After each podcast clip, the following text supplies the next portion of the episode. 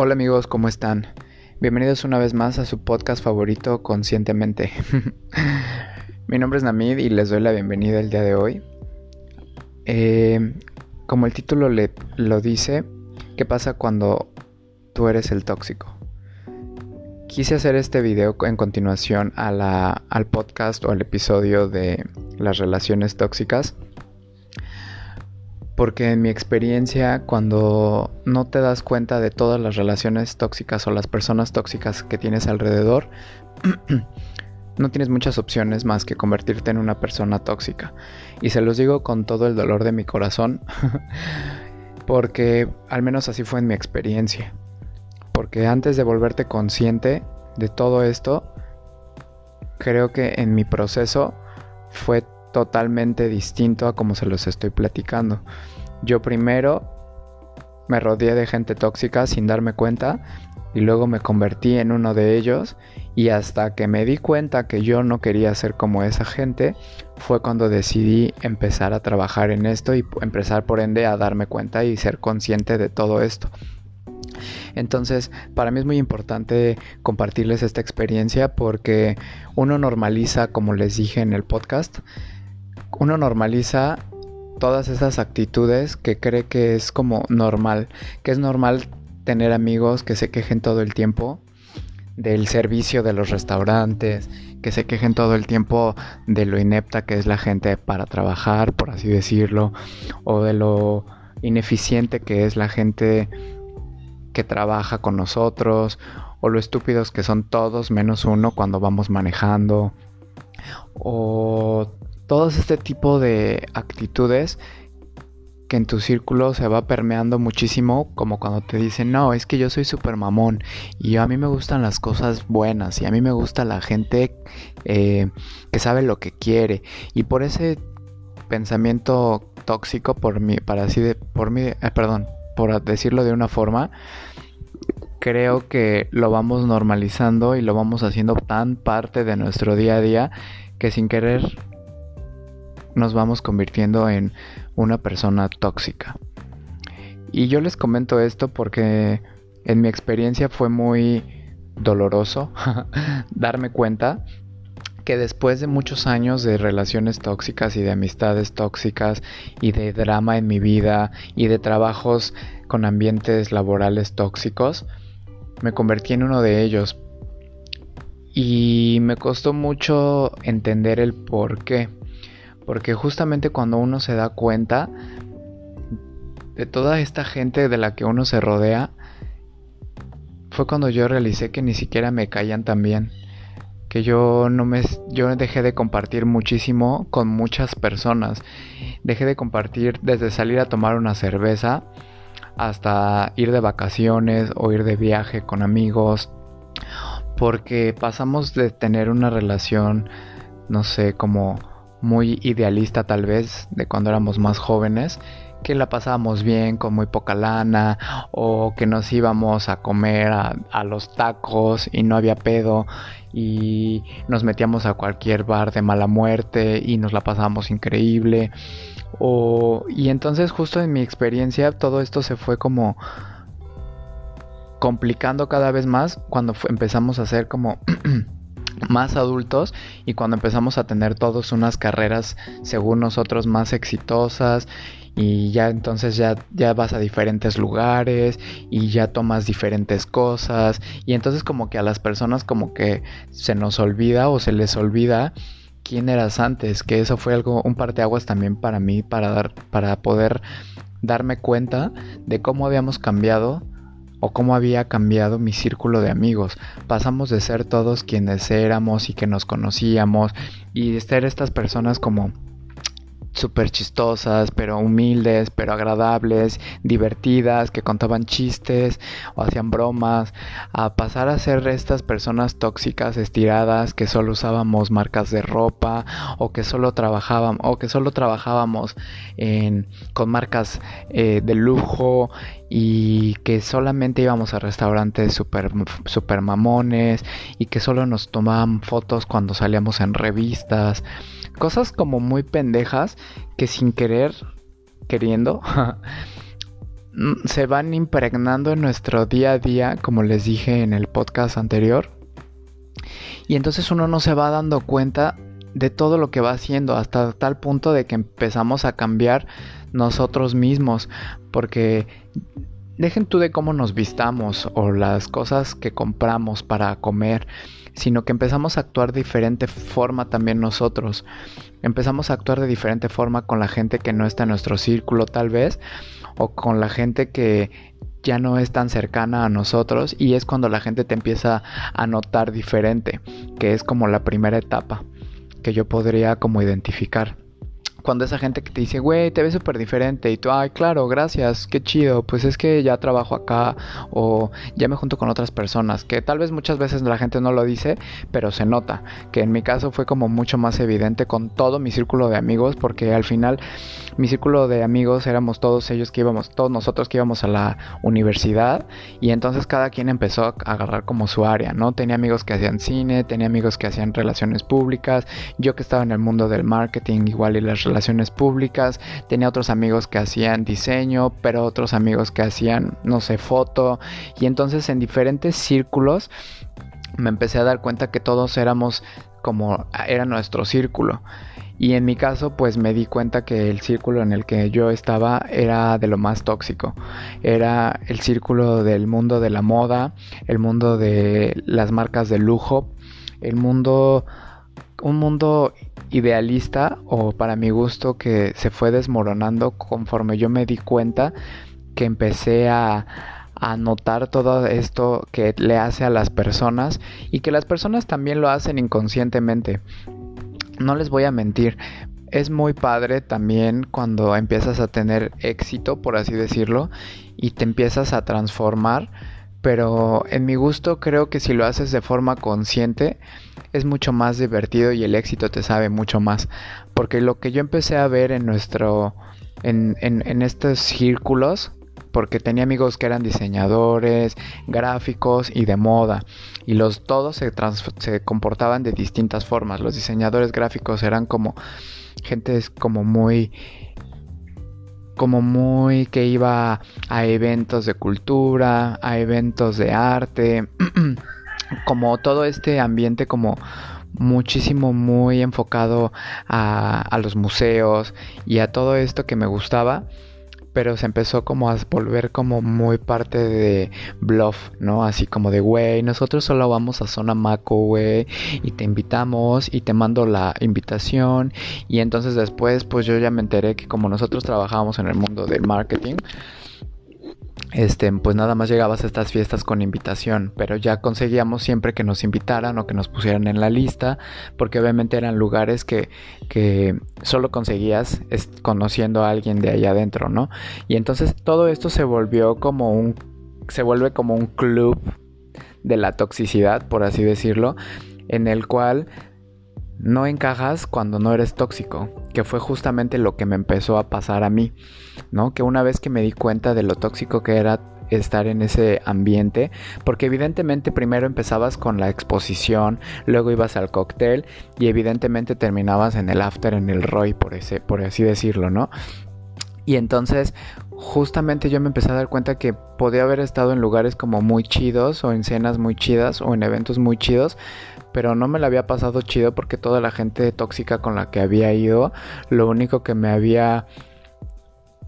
contagiado era pues más de su toxicidad, ¿no? Desde que llegabas al evento y empezabas a hablar de lo que traía puesta la gente o de lo que tú traías puesto o que te lo habías conseguido en, no sé, porque nosotros nos invitaban igual a lanzamientos de marcas y entonces todo esto se vuelve como un mundo como muy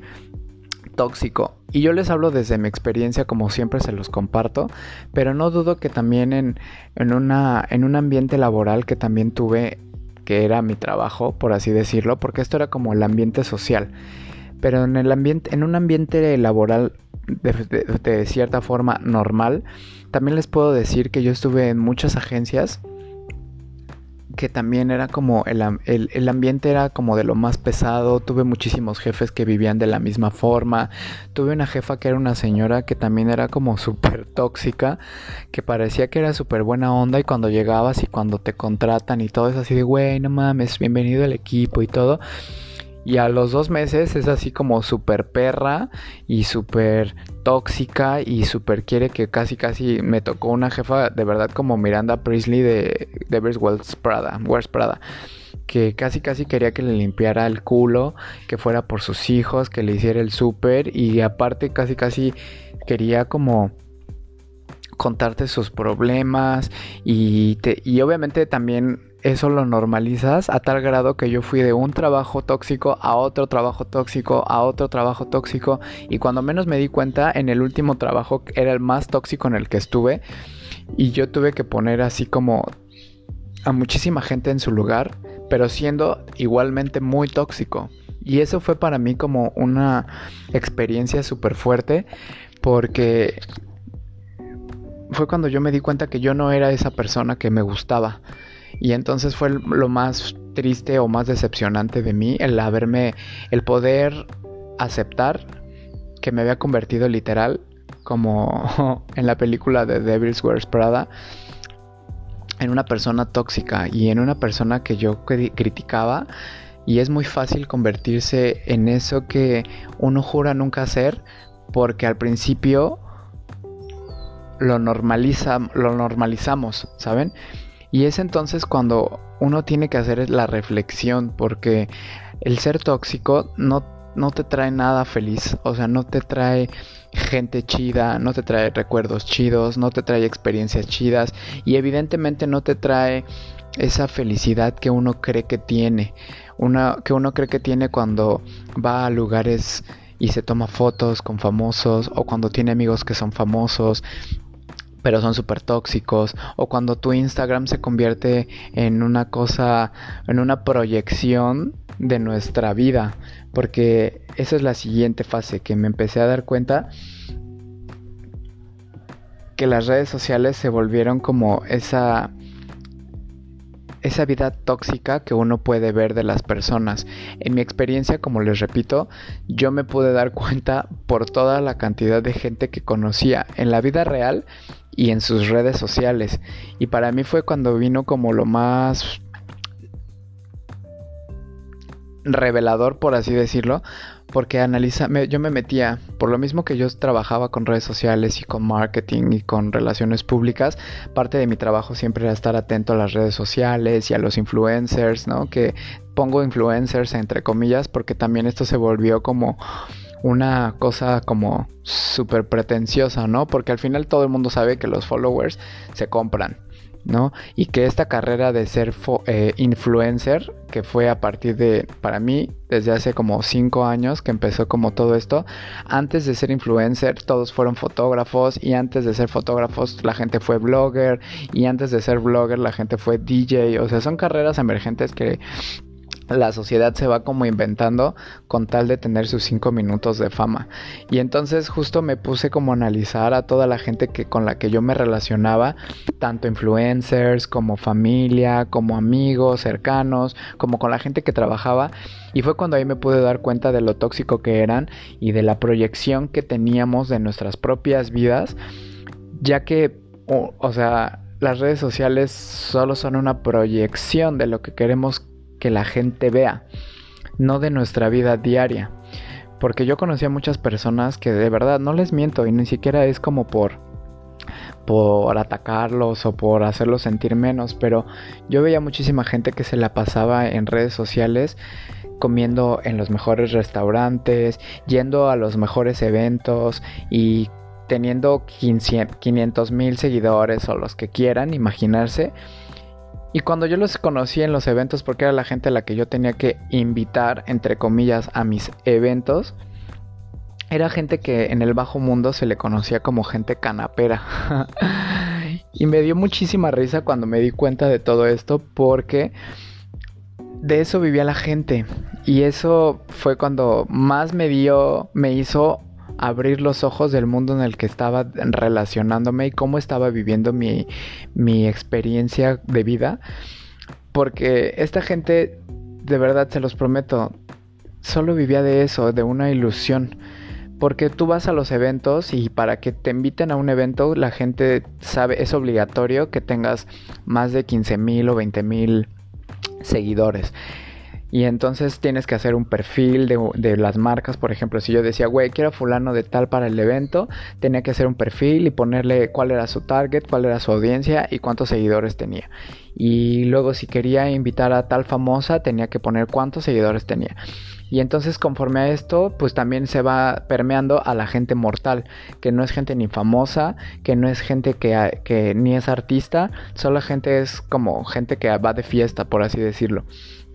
Y entonces al conocer a mucha gente de este tipo me di cuenta que ellos de verdad no tenían ningún trabajo real o trabajaban como muchos de ellos eran y no por menospreciar a la gente de servicio, que es lo que les decía, pero muchos eran meseros o muchos eran extranjeros que venían de sus países, que la verdad es que económicamente estaban como mucho peor, como países de Sudamérica, que también venían a trabajar según ellos como modelos pero pues trabajaban a tiempo completo en la Condesa como meseros. Pero como eran guapitos, pues se iban haciendo de sus seguidores y al hacerse de sus seguidores, pues los iban invitando como a fiestas y al invitarlos como a fiestas, pues iban haciendo como un nombre, ¿no? Por así decirlo. Y entonces cuando me empecé a dar cuenta de que así era la vida, una proyección y que entre más tóxico parecía o entre más tóxico era como el ambiente, más ibas como ascendiendo fue cuando decidí totalmente renunciar a esta vida. Decidí renunciar a los trabajos que tenía, decidí renunciar a la gente que conocía, decidí cerrar mi cuenta de Instagram que tenía, decidí eliminar a mucha gente que tenía en mis contactos que no me servía de nada y que por el contrario siempre me sentía como que con esa presión, ¿saben? Como de querer impresionar, porque obviamente te los encuentras en las fiestas y esta misma gente, si no eres parte de ellos, también obviamente se, nos volvemos un círculo muy cerrado, por así decirlo, y entonces también te excluyen. Y entonces, pues si no eres su amigo, también es como que te cierran la puerta en la cara. Y entonces, cuando tomé la decisión de salir de este mundo, fue cuando les dije que yo tuve así como un, una epifanía muy grande, que fue cuando tuve que que demandar a un trabajo en el que en el que trabajaba que fue la agencia más tóxica en la que tuve como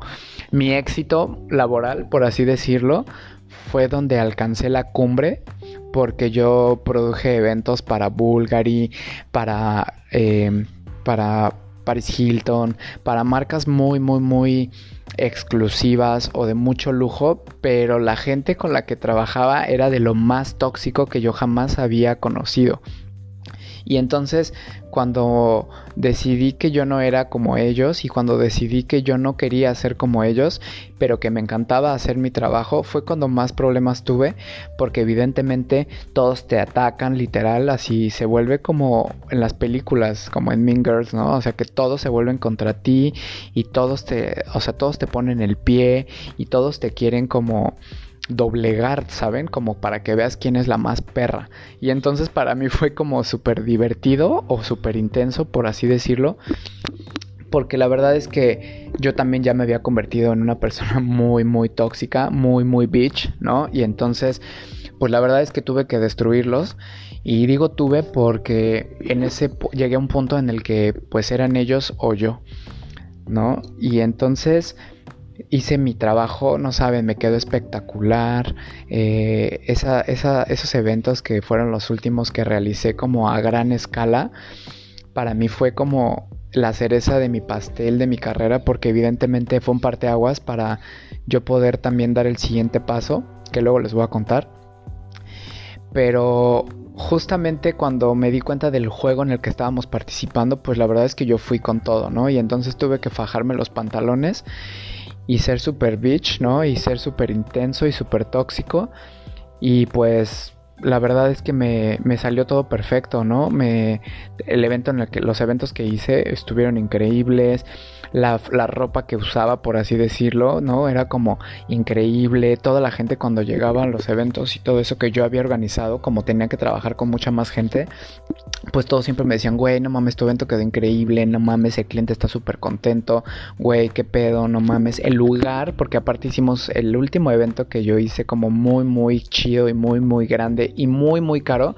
fue en el Monumento a la Revolución. Hicimos una cena en el museo, en la parte de abajo para Bulgari.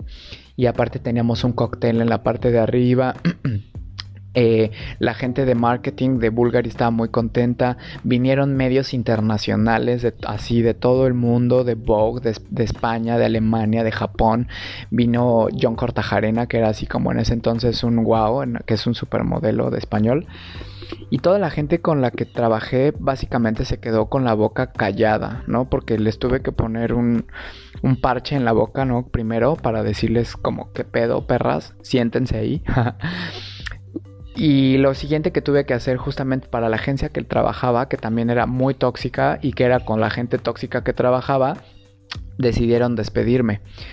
Decidieron despedirme porque se dieron cuenta que yo no era uno de ellos y que yo hacía las cosas a mi manera, porque yo a mí me gustaba incluir a mi equipo de trabajo, porque incluso ellos eran que aunque tuvieras el evento del trabajo, no toda la gente de la oficina podía ir, ¿no? Era como el era como un baile de cenicienta. Imagínenselo así de tóxico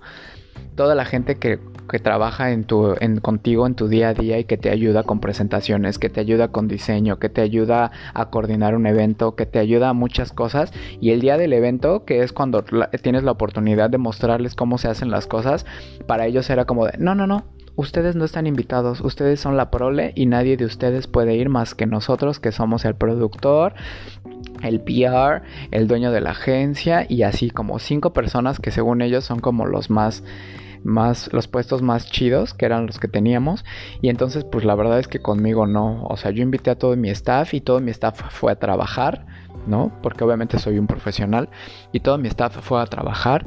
y cuando se dieron cuenta que yo hacía las cosas a mi manera y a mi forma y, y porque yo quería y como así se hacían las cosas para mí, pues fue cuando empecé a recibir ahora sí como después de estos eventos, todos estos ataques súper tóxicos en el ambiente laboral. Y pues obviamente la decisión que se tomó pues fue que yo me tenía que ir. Y entonces obviamente como una buena relación laboral tóxica, acepté irme, pero no firmé ningún, ningún papel. Y entonces evidentemente ellos no sabían y pues yo tenía mi mejor amiga que es abogada y es laboral. Y entonces, bueno, pues les metimos una buena demandita en la cual ellos me querían pagar así casi casi un peso de que me correspondían 100, ¿no? Entonces fue una lección muy fuerte, fue una lección muy grande. Para mí fue un parteaguas muy importante a la hora de salirme de esa toxicidad laboral primero y que también se permeaba a mis relaciones interpersonales, a muchísimos amigos, a cosas que yo también yo ya era de forma personal con mis amigos. Y entonces quiero invitarlos a que reflexionen y a que se den cuenta qué pasa cuando uno se vuelve esa persona tóxica de la que hay que huir. Porque en mi experiencia fue muy... O sea, lo pienso y era una relación amor-odio, evidentemente, porque era tóxico. Y mi trabajo me encantaba y lo que hacía me encantaba, pero se tornó en esta atmósfera intensa y oscura y tóxica que no me gustó. Y la verdad es que decidí cambiarlo y decidí cambiar mi vida completamente gracias a que me di cuenta que era una persona tóxica como el ambiente en el que yo estaba. Y para ya no extenderme más en este podcast, quiero invitarlos a que reflexionen y sin manera de juzgarlos y ni autojuzgarnos, porque evidentemente la idea de este, de este podcast es volvernos conscientes, volvernos conscientes de las relaciones que tenemos y cómo las trabajamos. Y al darse cuenta y analizar su, situación personal, ustedes van a poder cambiar o no cambiar las situaciones que les gusten o las que no les gusten. Yo les sugiero que empiecen por analizar, como en el podcast anterior, en el episodio anterior, las relaciones en las que se envuelven, con la gente que se desenvuelven y después vayan analizando qué tipo de personas son ustedes qué tipo de persona son, si son esa persona que se queja todo el tiempo o cuántas veces al día se quejan o cuando van manejando cuántas veces gritan a las personas que van manejando o cuando están en el trabajo cómo se desarrollan ustedes o cuando están con sus familias y con sus amigos que son quienes realmente entre comillas nos conocen cómo se comportan porque muchas veces somos groseros sin darnos cuenta, muchas veces somos hostiles sin darnos cuenta, muchas veces somos muy mm, posers, por así decirlo, y hablamos todo el tiempo desde lo que tenemos o desde lo que hacemos, cuando terminamos por ser personas simples y normales y común y corrientes y nos quitaran todo eso. Entonces, analicen, piensen, identifiquen y si es necesario, cambien lo que tengan que cambiar. Yo en el siguiente podcast les voy a pasar unos tips que fue lo que yo hice cuando me di cuenta que era la persona tóxica, que me había convertido en una persona tóxica y que no me había gustado ser una persona tóxica. Así que les mando un abrazo, los quiero mucho, gracias por escuchar este podcast. Síganme en Instagram, estoy como Izar, Namid, perdón, Namid, Izar, con Z. Eh, déjenme sus comentarios, me gustaría escucharlos. Y pues nada, nos vemos en el siguiente episodio. Les mando un beso. Bye bye.